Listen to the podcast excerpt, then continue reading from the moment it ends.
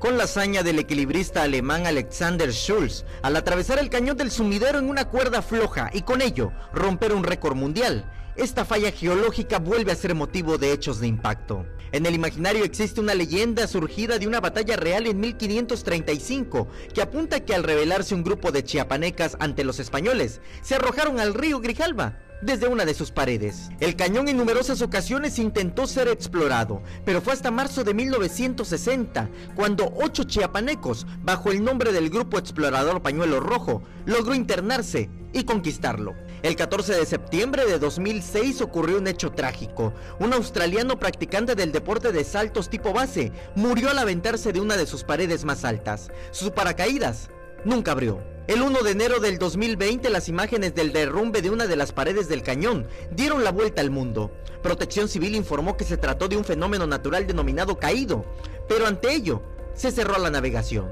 Y recientemente, en noviembre también de 2020, el cañón fue motivo de un escándalo por la grabación de una escena pornográfica, protagonizada por las actrices Yamilet Ramírez, Mía Marín, Giselle Montes y el productor Alex Marín. Samuel Revueltas, Alerta Chiapas.